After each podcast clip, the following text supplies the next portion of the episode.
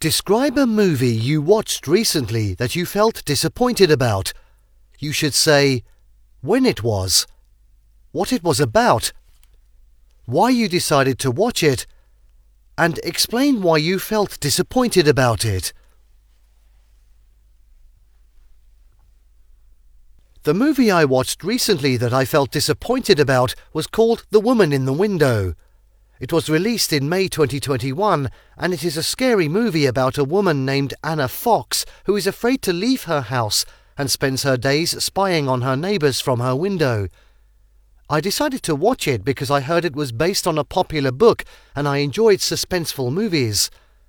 However, I felt disappointed about it for a few reasons.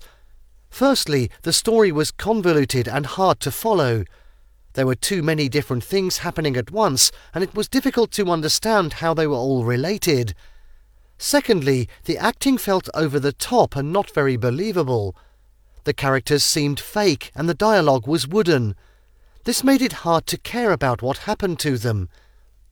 Thirdly, the movie was not very scary. There were a few jump scares, but they felt predictable and not very original.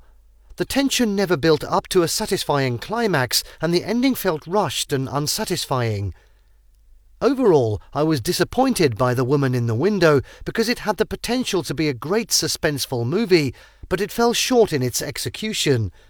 The confusing plot, over the top acting, and lack of scares made it a forgettable and unsatisfying experience.